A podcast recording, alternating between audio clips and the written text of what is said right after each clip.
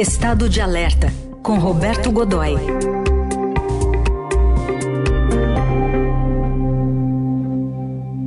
Hoje o estado de alerta é para tentativa de golpe no Brasil, hein, Godoy? Bom dia.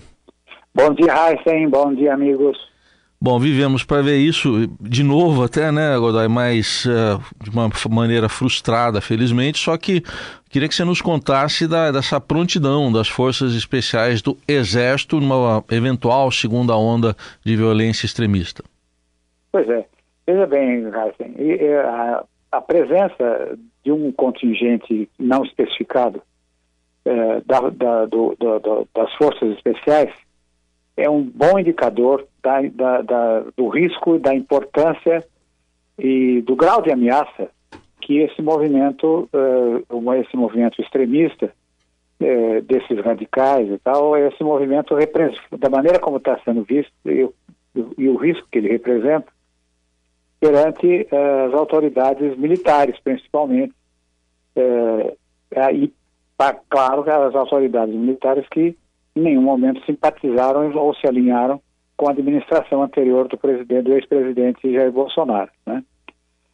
Elas teriam passado despercebidas ali no meio, na relação da tropa do Comando Militar do Planalto, mobilizada, tinha lá o batalhão, o batalhão tal da o batalhão tal de infantaria mecanizada, o batalhão tal da infantaria eh, de, de, de, intervenção urbana, infantaria leve, enfim, as, aquela, aí a, a, o, o, o, efetivo que trabalhou agregado com a polícia militar, com a cavalaria da polícia militar, por exemplo, e lá no meio tinha lá é, um, uma rubrica discretíssima, é, COPESP. Na verdade, é Comando de Operações Especiais, ele funciona é uma brigada, ele tem a dimensão de uma brigada, ou seja, embora tudo a respeito dele é muito, muito sigiloso.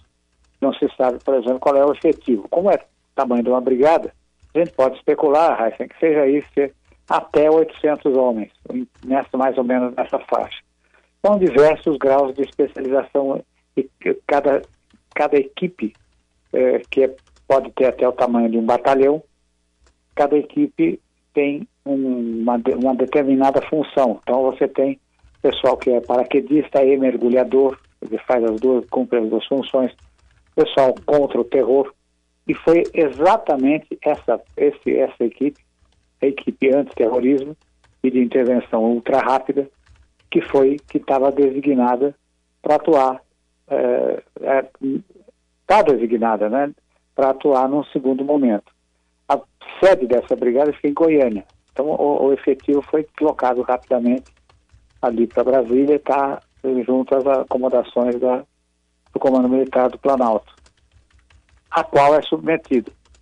Para a gente entender o que, que são essas forças especiais, vamos ver o seguinte: é, o Bin Laden foi capturado, foi, foi caçado e, e morto por uma equipe de forças especiais dos Estados Unidos. Elas cumprem esse tipo de missão.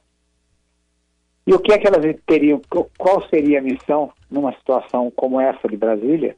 Você veja, é? ela atua com times pequenos, né? relativamente pequenos, no máximo 12 homens. Né? A ideia é sempre de 7 a 12 homens, com enorme poder de fogo, com qualificação de treinamento terrível.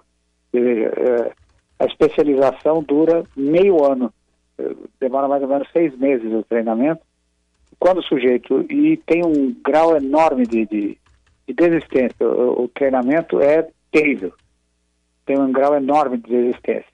E o que, que eles fariam? O que, que você acha? Por exemplo, que missão você acha que ele poderia cumprir? Pois é, as mais espinhosas, acho, né, Godoy? Desse, Exatamente. Né? Exatamente.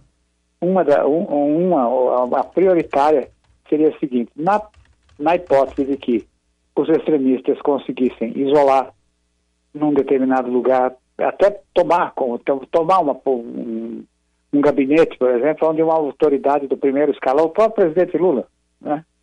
É, ou alguém do, do, primeiro escalão, o vice-presidente Alckmin, ou, eventualmente o ministro da Suprema Corte, enfim, secretário da secretário da, da, da secretário de segurança do distrito do distrito federal é, o interventor né que é o interventor é, enfim se eles conseguissem isolar num determinado lugar a missão de, desse grupo seria tomar o lugar é uma missão que veja pelo próprio nome você já percebe como é que ela se dá que é chamada de tomada e destruição captura e destruição, ou seja, você vai lá, pega o, resgata o, o refém e destrói tudo que tiver em volta para eliminar a ameaça, né?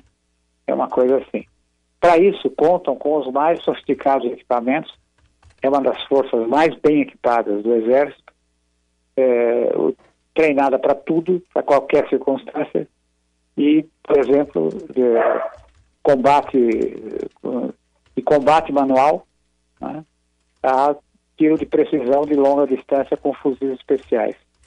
Então, eles dizem que podem escolher que eles, eh, os seus atiradores de elite podem escolher, por exemplo, como alvo um mosquito, uhum. uma mosca, e aí escolher se vai atingir o olho esquerdo ou direito da mosca. claro que é imenso exagero nessa história toda.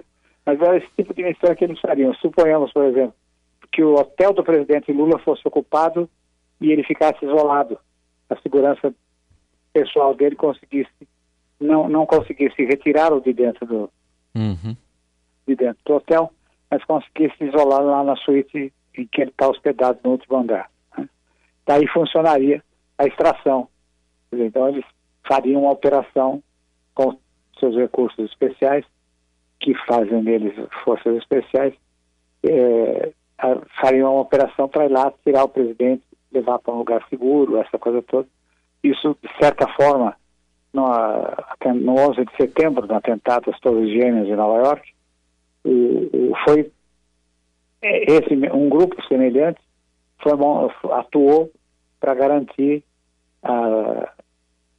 para garantir junto com o serviço secreto americano para garantir o, o, a, o deslocamento e a, as acomodações de, de urgência, as acomodações especiais, é, para onde foi levado o presidente naquele momento e tal. Então foi realmente, você vê que esse é o tipo de gente que está mobilizado para garantir que os extremistas não retornem a, a cometer atentados uhum. em Brasília, né?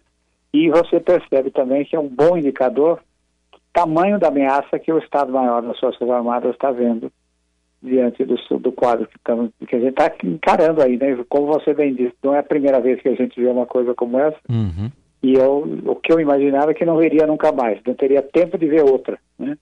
Não haveria mais. E, no entanto, veja bem, a gente teve, vimos aí, eh, a gente está vivo em 64, depois no golpe, dentro do golpe que foi o AI-5, depois na, no, na, na, fase da, da redemocratização, aquele controle terrível, que a gente chegou muito perto disso. A intervenção, na época que o general Silvio Frota, que era então ministro do Exército, eh, quando ele tentou, planejou e, e, e, esse plano foi todo vazado, eh, assumiu, assumiu o poder de derrubar o presidente Ernesto Geisel, também general, também um ditador, Sim. também interventor, houve aquela coisa toda, e agora temos mais essa exatamente nesse momento que a gente estava imaginando que estava entrando um oxigênio, mas está, está entrando, está entrando. Eu acho que a maneira como o processo está sendo conduzido de é, controle da segurança e de resgate dessa coisa toda, uhum. do, do poder civil, né? Eu acho que isso é altamente animador. Certamente, a sociedade reagiu. E Roberto reagiu bem. Reagiu é. bem. Roberto Godoy está conosco aqui em estado de alerta, sempre às quintas-feiras no Jornal Eldorado. Godoy, obrigado. Bom fim de semana. Para você também, para todos nós, um grande abraço. Valeu.